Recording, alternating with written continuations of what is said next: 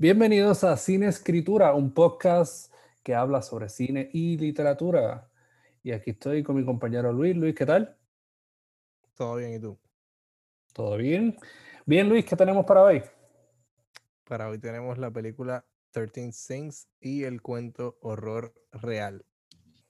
Y bien, Luis, ¿qué te ha parecido 13 Things? En realidad me parece una película bastante chévere, no algo super expensive, obviamente, en cuestiones de producción, no un big blockbuster, que digamos, pero me pareció bastante cool. Esta es una película eh, dirigida por Daniel Stam. Es una película del 2014 em, y esta película es basada en una película tailandesa del 2006. Em, que de hecho la película original es, un, es una comedia de horror. Y el, el, remake americano es, es más bien un thriller de horror.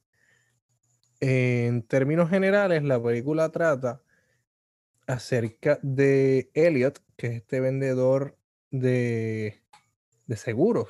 Fue lo que yo, por lo menos fue lo que yo entendí, que era un vendedor de seguros.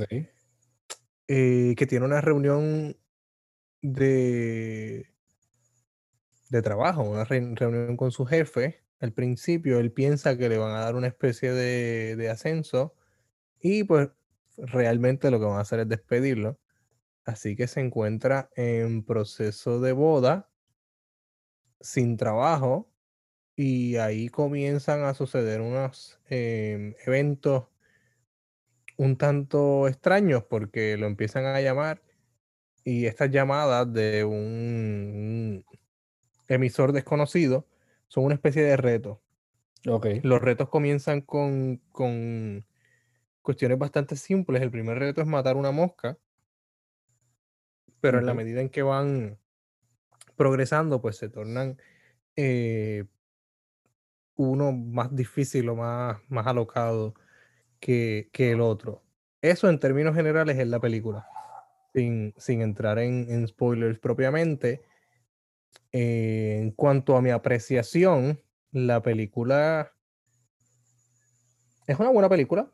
Em, como tú mencionaste, bueno, mencionaste en términos del presupuesto, que es como una película pequeña, ¿no? Pues sí. En términos de, de, de lo que la película quiere lograr, no es una gran película, diría yo, ¿no? Tampoco es una película muy pretenciosa que digamos. Eh, pero creo que la película sabe lo, lo, que es y lo que aspira a ser. Es una película, eh, diría que dentro de todo liviana, no, no, no tiene grandes pretensiones. Em, creo que lo que hace es efectiva, como lo, como lo hace. ¿Qué tú piensas? ¿Qué pensaste de la película? Y ahí ya podemos ir entrando entonces en, en los retos y, su, sí. sus aciertos y desaciertos. En realidad yo siento que el, el, personaje iba ganando algo más que simplemente completar un reto y ganar una cierta cantidad de dinero que le aseguraba el futuro, porque en parte esta película sí trata de esta persona que necesita y que pues obviamente tiene que dar el brazo a torcer en muchas ocasiones para ganarse un dinero, pero en parte tú sientes que en la película el personaje psicológicamente empieza a como que a retener cierta cantidad de poder que él gana o de eh, este sentimiento de que domina eh, muchas cosas que él pensaba que estaban fuera de su control. Eh, en sí la película me gustó en cierto aspecto, una película buena para ver quizás con amistades o algo así. yo pienso, no es la única película con su temática, que hay varias, pero eh, en sí una película easy to watch. O sea, tú te sientas, la ves, cuestión de producción, como tú dices, no es una película grande, es una película pequeña, pero se siente grande por alguna extraña razón. porque pasan tantas cosas en la película que tú estás en todas partes con ella. Eh, pero en sí, eh, cuando yo la vi por primera vez, que de hecho está, siempre se ha mantenido los streaming services, pues siempre yo la he visto en Netflix o en Amazon Prime. O, sí. Sí. Sí, eh, creo que se ha movido, ajá, se ha movido de, de, servicio, pero siempre está. Exacto. creo que la vi en Hulu, no estoy seguro. Ahora mismo no, me acuerdo en cuál fue el que la vi, pero creo que la vi en Hulu. En, en Hulu, pues imagínate, y este episodio ni es auspiciado ni por Netflix, ni por Amazon, ni por Hulu. Ni por Amazon, ni por Hulu. por, los tres, pero... Ah, aunque eh, deberían, porque esto va subiendo, deberían. Sí, definitivamente. eh, Luis, ¿qué tú pensaste en sí de cómo todo se fue desenvolviendo? Porque al principio, como dice, son unos retos relativamente inocentes eh, y después son otros retos que son un poquito más retantes, por decirlo así. Sí, sí. Eh, ¿qué, qué, qué, tú piensas que va sucediendo a lo largo? Si valió la pena, como que el riesgo, si no vale la pena el riesgo. Eh, también te tiran otra trama, como que por debajo de, de, la mesa, como que sobre una sociedad secreta y un montón de cosas que, que en realidad no te explican al final, pero sí pues te vas enterando de algunas cositas. Cuéntame, ¿puedes hablar un poquito más de eso, de cómo la película se va desenvolviendo y qué torna a ser la película al fin y al cabo? Si un thriller, thriller psicológico, horror, comedia, porque también tiene su black comedy. Sí. Para mí la película, volviendo a lo general, y pasamos de ahí a lo específico, para mí la película es eh, Eagle Eye sumando So, la primera. Ok tú haces esa, esa suma y te da como resultado 13 cents. Eh, para bien o para mal, lo que sea que signifique eso. Entonces, eh, a mí una de las cosas que me llamó la atención o que me gusta de, de, la película o como lo trabaja al principio es el hecho de que se presenta la, la salud como un negocio de ambas partes, porque él es empleado de una compañía de seguro que lo votan por ser demasiado honesto y no querer ofrecerle pólizas a sobreprecio a, a, pues, a sus potenciales clientes y ofrecerle las pólizas que la gente verdaderamente necesita. Y segundo, que la razón por la que él sigue eh, llevando a cabo estos retos no es solamente por, por su boda, es porque su hermano tiene algunas condiciones, algunas discapacidades y necesita sus medicamentos. Así que es por la, por la salud que él se ve, o sea, por el negocio de la salud que él se ve envuelto en esta situación, pero también es por la salud de su hermano que él sigue adelante con estos retos. Y creo que ese es un, un tema, eh, que un comentario que la película quiere hacer. Y lo ata a su vez con el cuento que trabaja esta misma temática de la salud como un negocio para el entretenimiento de los demás, que nada, llegaremos allá eh, ya mismito. Entonces, en términos de la película, se nos va presentando prácticamente la película es este cuestionamiento moral que estamos dispuestos a hacer por dinero. ¿Hasta dónde llegaríamos por, por obtener eh, pues una ganancia económica? y la ganancia al principio es, es mínima, ¿no? El primer reto es por mil dólares, el segundo reto es por 3.622 dólares y así sube escalando hasta que el reto número 6, por ejemplo, son 50 mil dólares y así termina en una suma millonaria eventualmente, ¿no? Que tiene un poco de esto de la cultura de, de, de, jugar a la loto, de jugar el Powerball, ¿no? estamos tentando a la suerte, solo que aquí no estamos eh, comprando un boletito, aquí estamos pues ejerciendo algo, haciendo algo a cambio, que en casi todos los escenarios tiene que ver con hacerle daño a alguien o, o velar por mí antes que por el otro, ¿no? Que esta película es también, ¿no? Una, una crítica al, al capitalismo desmedido que por definición es individualista, es egoísta. Sí. Yo voy a velar por mí y solo por mí, no por lo que esté a mi alrededor. Y eso, pues, la película lo presenta bastante bien. Eh, ahora, ¿dónde pienso que falla la película? Eh, que lo mencionaste ahorita, fue el asunto de no explicarnos de dónde viene ese juego. Sí. Que conociendo el asunto de franquicia y de sacarle provecho a, a las premisas, esta, esta película se prestaba para abundar un poco más en eso. Eh, tal vez sacarle hasta más películas. No veo por qué no. Eh, explicándonos de dónde viene este juego, eh, quién más lo ha jugado. Que en la película llega un momento en que nos damos cuenta al, final que todo el mundo alrededor de él lo había jugado o estaba en proceso. Sí, en algún punto lo había jugado o estaba en proceso de jugarlo. Entonces, eh, falla en el sentido de que, mira, o, o di o dame una explicación y no que estoy diciendo que nos debes dar como que el spoon, spoon feed of a lifetime, como hacen muchas películas que te tiran una presentación PowerPoint de por qué las cosas pasan. Sí, sí. O sea, un monólogo como que súper intenso sobre eso. Sino que podrían, por ejemplo, dejar ese misterio porque nos tiran dos o tres bolitas, pero como que lo que se siente es como que, ah, te vamos a dar una explicación general de que esto ha pasado antes y las cosas que se tienen que sacrificar y cómo todo conecta por hacer maybe un plot twist o hacer maybe eh, esto, este lado más cool, más misterioso, pero en realidad no le añade nada, mano. En, realidad yo sentí que, que lo que hizo fue dar una explicación bien simplista y, ya por eso de. Pero mira, o, lo dejas todo en un misterio donde el personaje tiene que desenvolverse o no expliquen nada, o no tenga otros personajes que sean parte de la sociedad, esas cositas así, porque también trataron de hacer eso, de tener personajes que eran parte de eso. Eh, sí. en realidad como que no, e, eso fue lo, lo, que no me gustó de la película, yo creo que eso fue lo uneven, porque en realidad cuando tú comienzas a ver la película, que los retos van avanzando, tú dices, ah, ok, qué cool, eh, bueno, no qué cool, pero uno está con el hype de que, espérate, va a tener que hacer esto, no me diga. Yo creo que la progresión de los retos es buena. Sí, tienes razón, creo que es buena. Eh, y hablando de los, bueno, hablamos un poquito más adelante de los plot twists.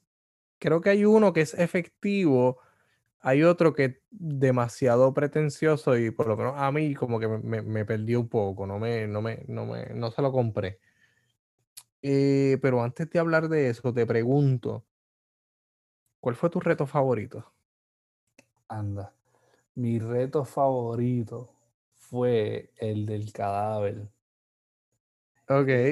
Él tenía que visitar a un tipo a un apartamento y cuando él llega al apartamento el tipo se había suicidado.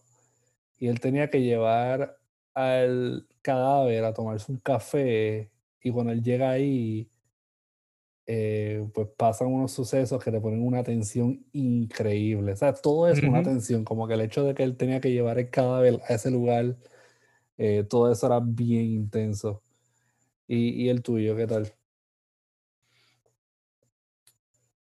A mí me gustó el reto, o sea, me gustó cómo está ejecutado más bien. El reto número 8, que era el de amputarle el brazo a, un, a su antiguo bully. Esa, esa forma de conectar al protagonista que está haciendo los retos y al otro personaje que también está haciendo los retos y por eso él tiene que dejarse hacer eso para poder cobrar el dinero, esa forma estuvo chévere de conectarlo. Como que todos, porque también es un comentario social, todos somos parte de este juego llamado sociedad y todos estamos haciendo sacrificios para conseguir lo que queremos. Definitivamente. Algunos tienen que enfrentarse a situaciones traumáticas ejecutando el trauma, como en el caso del protagonista que tiene que amputarle el brazo, y otros tienen que someterse a situaciones traumáticas para conseguir lo que quieren en la vida, ya sea dinero, sea tranquilidad, sea estabilidad, usted póngale nombre. Pero es, esa parte de conectar los juegos estuvo, me, pareció bien. Tal vez no todas las conexiones de los juegos son efectivas, pero esa específicamente me gustó. Y el trasfondo que le da a los personajes de que los conectó, el asunto de la escuela, del bully, eso estuvo bien, porque te da un motivo. Ambos como personas estuvieron en, la misma posición, porque, por ejemplo, uno fue víctima y el otro fue victimario, y después se intercambiaron los roles y es verdad, como tú dices. Exacto. eh, uno tiene que dar y uno también tiene que sacrificar muchas cosas, ¿verdad? Para poder recibir cosas a cambio. So, eh, sí, tiene buen punto y eso resume muy bien en parte la tesis. Yo no sé si esa era la intención en la película, pero sí, suena chévere. Si, si no lo era, yo la, yo la agarré ahí. por lo menos en ese reto, yo como que lo vi y dije, eh, este, este, es un buen comentario social del asunto de, que todos estamos jugando el mismo juego, solo que estamos en diferentes etapas. Eh, en, cada vez que interactuamos con otras personas. No estamos jugando a, la sociedad, pero en diferentes etapas, en diferentes momentos. Eh, déjame ver qué más tengo por aquí en las notas. Quería comentar, y esto sí, eh, no lo puedo dejar pasar. Esta película tiene los peores policías del mundo. Ah, no, definitivamente. Los, los peores. O sea, él está, lo tienen en la estación. Y él se escapa de la forma más eh, sé yo, de la forma más tonta posible. Eh, y le disparan, una vez él se, él se, se tira por la ventana, todos le disparan, nadie le da, no, no le acertan un tiro, estos policías... Estos son tiempos pre-Stormtroopers. Eh, siempre fallan y no son tough e, en una también él estaba como que evitando los guardias, ¿verdad? Cuando pasó lo de lo de lo de la boda, la práctica, el rehearsal. Que los guardias vinieron, los guardias de seguridad, y él los pudo encerrar hasta que le dijeron como que mira, tienes que enfrentarlo. Tienes que entregarte, sí. Sí, estos son los, peores policías. Estos policías no van al, al campo de tiro la película haciendo otro comentario social, tenemos los peores policías del mundo, mal mal entrenados. Yo no sé si eso es parte de la película, pero... Definitivamente no. Porque no, se, no se siente que fue a propósito. Se siente me reí, mucho, me reí mucho cuando todos, le, todos fallaron los disparos y el, y el agente lo deja escapar. Es como que el agente también lo deja ir. Y ya ahí te vas dando cuenta de que, ok, yo sé hacia dónde va esta subtrama del, de la gente de la policía.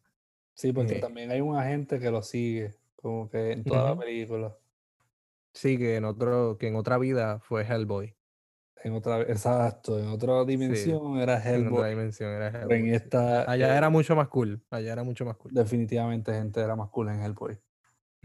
Pero sí, eh, definitivamente tiene toda la razón. Tiene los peores policías y nada, en realidad es como que para los que son clave, los personajes que son clave, pues había espacio para actuación y talento. Pero para el resto de la sociedad era como si el resto de la sociedad fuera un chorro de manequí que estaban Exacto. Sí, sí, todos eran el muerto, el muerto tratando de tomar café. Literal, exacto. Ahí está, ahí está la otra tesis, eran el muerto tomando café. Que literalmente ahí pasa otra cosa con policías por ahí. No Exacto, exacto. Los cuales él burla muy fácilmente.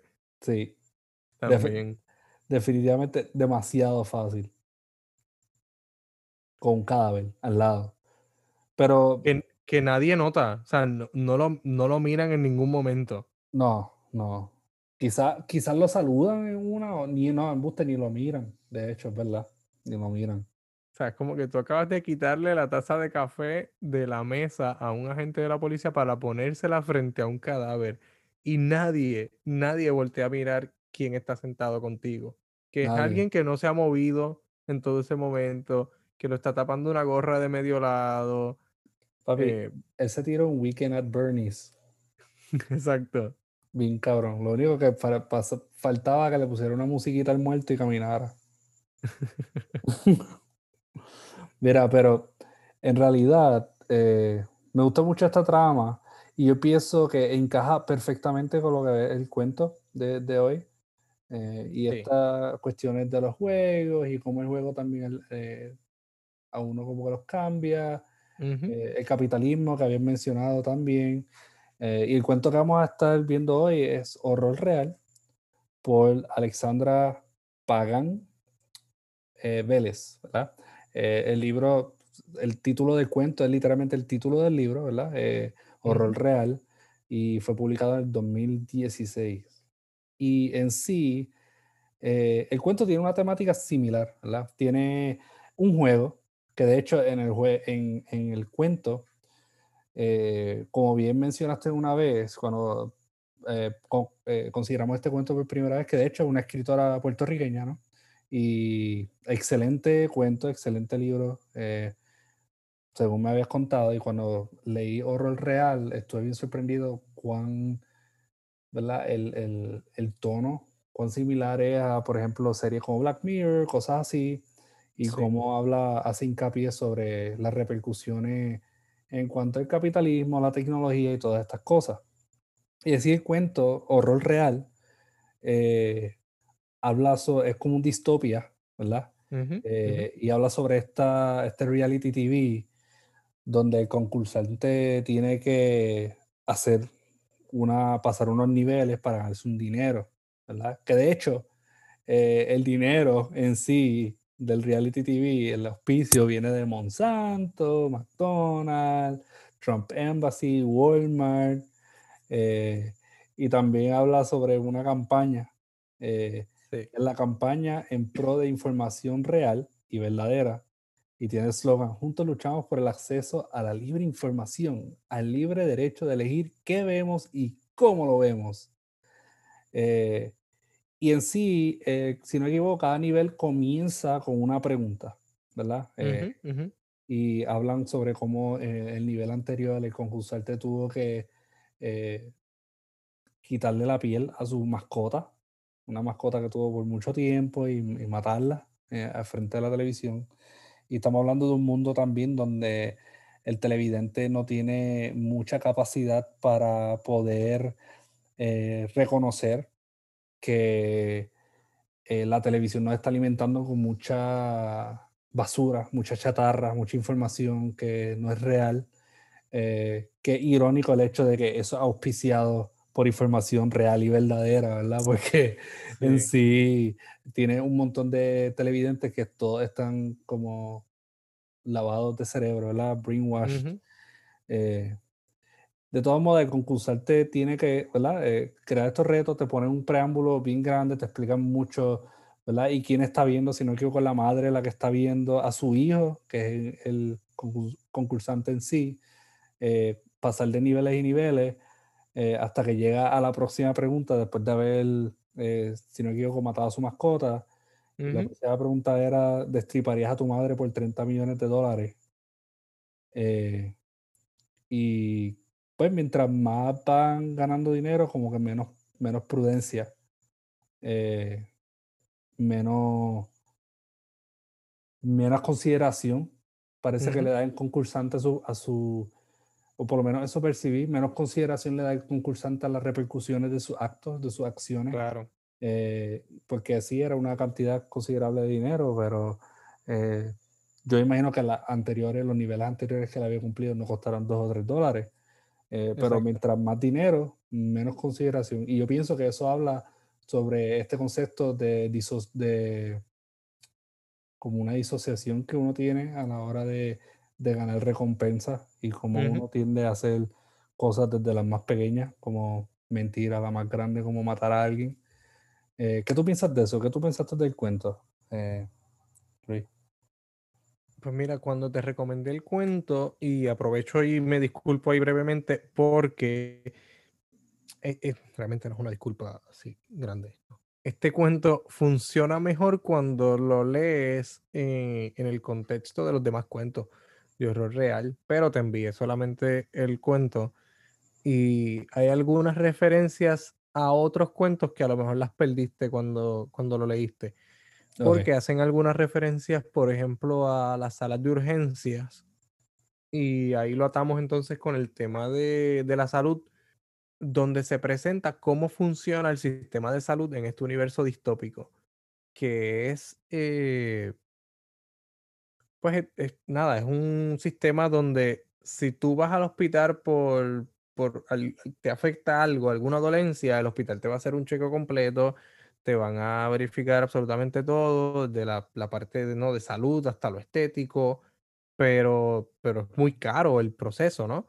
Eh, hacer todo esto es muy caro, así que tienes que asegurarte de que estás allí una sola vez y no vuelves en mucho tiempo, porque si no tendrías que vender tu casa, tendrías que eh, empeñar cosas, eh, o hasta el punto de perderlo todo y, caer preso porque no tienes forma de pagar. Entonces, en horror real se presenta la, la realidad horrorosa como entretenimiento. Es el morbo como entretenimiento. Que a lo mejor no lo asociamos mucho con nuestra realidad, pero si vemos las noticias, por ejemplo, o si vemos cómo entramos todas las mañanas a las redes sociales, a Facebook, buscando qué fue lo que pasó mientras yo estaba durmiendo, tal vez hay un poco de ese morbo, eh, porque yo quiero ver cosas que impacten, ¿sabes? Yo no quiero que la noche haya pasado sin nada importante, yo quiero ver cosas que impacten. Y cuando en efecto hay una noticia Exacto. de ese tipo, pues entonces es el tema de conversación de todo el día. Así que estamos hasta cierto punto viviendo un proceso similar cuando convertimos la desgracia de, de, alguien, del individuo, en el entretenimiento o en el tema de conversación de todos, ¿no? Sí, definitivamente. Es como cuando circulamos imágenes, ¿verdad? Chocantes como el asesinato de alguien o, o sí, sí, definitivamente. Y eso sucede, tú vas a, a estos social media y y en unos suceden más que otros. Por ejemplo, en Instagram tú usualmente no te topas con ese tipo de situaciones. Exacto. Pero si tú vas a un social media como Twitter, por ejemplo, pues ahí sí vas a encontrarte un montón de cosas. Eh, eso también va a depender del social media y, y pues yo pienso que las adicciones a todos los social media no son iguales. Al igual que maybe, ¿verdad? Aquí en, esta, en este mundo distópico, sí hacen alusiones al social media, en, maybe en otros cuentos, pero en, el cuento de horror real era más sobre la televisión. Más la televisión, exacto. Sí, era más ¿Cómo consumimos, pero ¿cómo consumimos la, televisión? Perdón. No, no, eh, eh, lo que iba a decir que eso es algo más de nuestra generación en parte, porque aquí, aquí casi nadie se sienta a ver televisión a menos que sea Netflix o Hulu o, o un streaming service, que en ese aspecto quizás eh, sería un poquito más eh, anclado a la realidad de ahora, a pesar de que en realidad no se va muy lejos en cuanto se trate de, la, de lo que es la fibra humana y cómo siempre tratamos de buscar sentir algo a través de, imágenes, ¿verdad? Y sucesos. Sí, sí. Y también está el, el asunto del reconocimiento eh, o de esa, esa especie de adrenalina por la satisfacción que sentimos por el reconocimiento eh, de los demás, porque el personaje principal, que es Río, sus padres no están de acuerdo con lo que él está haciendo, pero se sienten bien porque está teniendo éxito. Sí. Y lo, y lo apoyan, a pesar de que incluso el último reto que le llaman la piedad en alusión a, a la escultura, la víctima, hasta cierto punto, por llamarlo de alguna forma, la víctima de este reto va a ser su propia madre. Sí. Y ella está, ella está totalmente de acuerdo con eso. Sí. Que de hecho ella tiene una condición, ¿no? en parte. eso en realidad como que te lo tratan de, de vendértelo a ti como lector. Como que ella tiene esta condición y él va a hacer esto y, y en parte pues, habla de ambas perspectivas, ella como madre y él como participante. Eh, en realidad yo siento que, que, a pesar de que no te dan un acceso bien súper directo a la psiquis del personaje principal o del concursante en cierto modo, sí te explican la, la situación eh, lo suficientemente bien como para que tú te imagines el tipo de mindset que tiene estos personajes y esto que está sucediendo dentro de este contexto, este mundo distópico y eso me pareció súper, súper, súper nice. Y me encantó el cuento, de verdad. Eh, y gracias por sugerírmelo. Yo sé que lleva un ratito detrás de mí con este cuento, pero en realidad ya veo por qué, porque este es como que mi tipo de lectura, me gustó mucho, de verdad. Y en sí, yo siento que si atamos esto a la película, en cierto modo, sí la película trató, te, te trata, te, te vende en con, el concurso a través de los ojos del personaje y las oportunidades que, que representan para él, pero en sí en el cuento es más sobre el personaje sometido a este mundo y a este, este mecanismo de consumismo que existe dentro de la sociedad, porque el consumismo es como que el tema que, que corrompe todo dentro de ese cuento. Es como esa boca insaciable que eh, va a seguir consumiendo y tragando y tragando y tragando y se va llevando por ahí todo, todo, todo, todo. Eh, así que, eh, Luis, ¿qué tú piensas de esto como double feature? ¿Recomiendas la película y el cuento? ¿No recomiendas una? ¿Sí recomiendas ambas? ¿Por qué? Cuéntame. Pues fíjate, yo creo que ambos a su manera em, hacen, ¿no? tienen sus momentos, sus buenos momentos. Como tú mencionaste ahorita, la película presenta esta, este juego eh, retorcido o macabro desde la perspectiva del participante, pero falla en presentarlo en grande escala como juego, como tal. Fuera de este participante, cómo funciona, cómo es la cosa. Creo que falla un poco ahí. El cuento, por otra parte, nos presenta el juego en su todo y que de casualidad, mientras lo estamos leyendo, le toca a este personaje. Eh, y sí deja claro que la madre tiene, tiene cáncer, la mamá tiene cáncer terminal, y pues lo que presenta es como que pues, ella va a morir como quiera, pues vamos a hacer que su muerte signifique algo. Sí. Em, así que los, los dos, repito, tienen sus momentos prefiero el cuento, así que si, si tengo que recomendar uno sobre otro, recomiendo, recomiendo el cuento, Horror Real. No solamente este cuento, el libro completo. Eh, honestamente, vayan sobre ese libro. Eh, Horror Real es un muy buen libro. Si a usted le gustan, eh, si a usted le gustó Black Mirror, usted va a disfrutar Horror Real. la película la recomiendo. Sí, la recomiendo. Con alguna reserva. La recomiendo, pero no es una super película. Es una película que creo que es para pasar el rato, ¿no? Para, para pasar el rato. Pero creo que la película reconoce eso, como que a veces siento, no sé si es en el protagonista, no sé si es alrededor del protagonista, pero la película sabe lo que es y no trata de ser algo más allá. Es una película para pasar el rato. Así que, en resumen, recomiendo ambas cosas. Eh, vea primero la película, lea después el cuento y creo que el cuento subsana un poco las, las deficiencias de las películas. Ok, bien, perfecto. Por mi parte, yo pienso que sí, tienes toda la razón, estoy de acuerdo contigo. Yo en sí recomiendo más el cuento. El cuento me pareció excelente, breve, es un cuento breve, eh, pero es un cuento que, que, te da para pensar y te da eh, un pensamiento que yo había tenido después de leerlo. Es, wow, esto me acuerda cuando leí Running Man, cuando has leído otros dystopians. Y sí, ¿verdad? En sí, el cuento horror real real, no sé, real, eh, o horror real, no sé, hablando fino.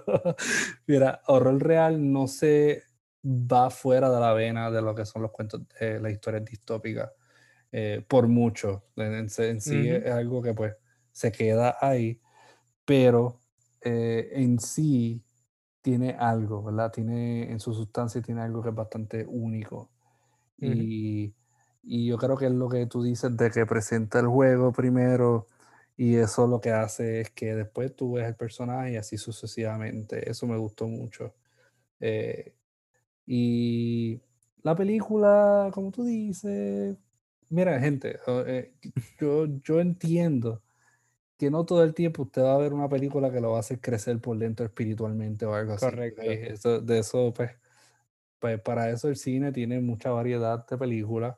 Eh, y esta es una película que es bastante liviana, entretenida, sí te mantiene como que atento a la película, como que no es una película que tú, sí puede ser una película que tú puedas poner para barrer o para limpiar, pero también puede ser una película que tú puedes poner para entretenerte un rato, como que para ver qué es lo que sucede. Y en sí la película no se ve mal, no, no tiene ningunos trucos así de cámara rarito, aunque a veces se ve como que media hecha acá, pero la película en sí, eh, el estándar de la película es bastante normal. Y, bueno, es para verlo, es para disfrutarlo.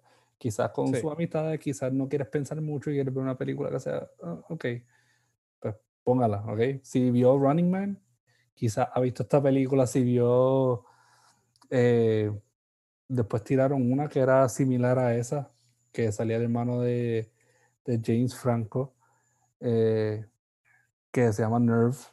Ajá, Nerve, correcto. Sí, me recordó un poco a Nerve, tienes razón. Sí. Básicamente lo mismo. Eh, no, no, básicamente lo mismo, pero es bien similar. es similar. sí, definitivamente. Hasta el reto Nerve, como que similar. Nerve está sin, sin horror, yo creo. Nerve es esta película sin, tal vez sin los elementos directamente de horror. Sí, exacto. Y, en sí, ¿verdad? de eh, hecho, no, acabo de darme cuenta que no mencionamos el, reto final, pero vamos a dejarlo ahí para que lo para que vayan y la vean, para que vayan y la vean. Vayan y vean, la película y vean los tres plot twists del final y, y ustedes dirán por sí mismos, pero así como double feature, ¿verdad? Si ustedes quieren hacer el experimento, quieren unirse a nosotros y acompañarnos, ¿verdad? En, en esta dinámica, pues definitivamente puedo recomendar ambas porque se balancean mutuamente. Lo que una no te da por el juego, ¿verdad? Por explicarte el juego, la otra te lo compensa y así sucesivamente. So, si quieren acompañarnos en esta dinámica, eh, ¿verdad? Bienvenido sea, hágalo y, y nada. Y verá que pues ahí tiene otro, otro, otro double feature más. lo digo porque Luis, Luis se ríe de mí cada vez que digo double feature. Eh, pero nada, bien, eso sería todo por hoy. De verdad que espero que ustedes disfruten, sigan viendo cine, sigan leyendo literatura eh, y apoyen lo nuestro. Vayan y compren Oro Real, ¿verdad? Por la Alexandra Ella no me está pagando a ninguno de nosotros por este. este episodio no es auspiciado por Alexandra. ni por Walmart, ni por Trump Embassy, ni por todos los que ya mencionan en el cuento. Pero definitivamente, pues es excelente. Así que de, desde el fondo de nuestros corazones, pues, eh, por favor, vayan, compren, apoyen eh, literatura puertorriqueña que se necesita. Y nada, eh, Luis, estamos. Estamos ahí. Nos vemos la próxima. Queremos darle las gracias a todos por sintonizar a nuestro podcast. Su apoyo incondicional le da vida a cada uno de nuestros episodios. Somos Cine Escritura. Recuerden seguirnos en las redes sociales, Facebook como Cine Escritura e Instagram como Cine Escritura Podcast.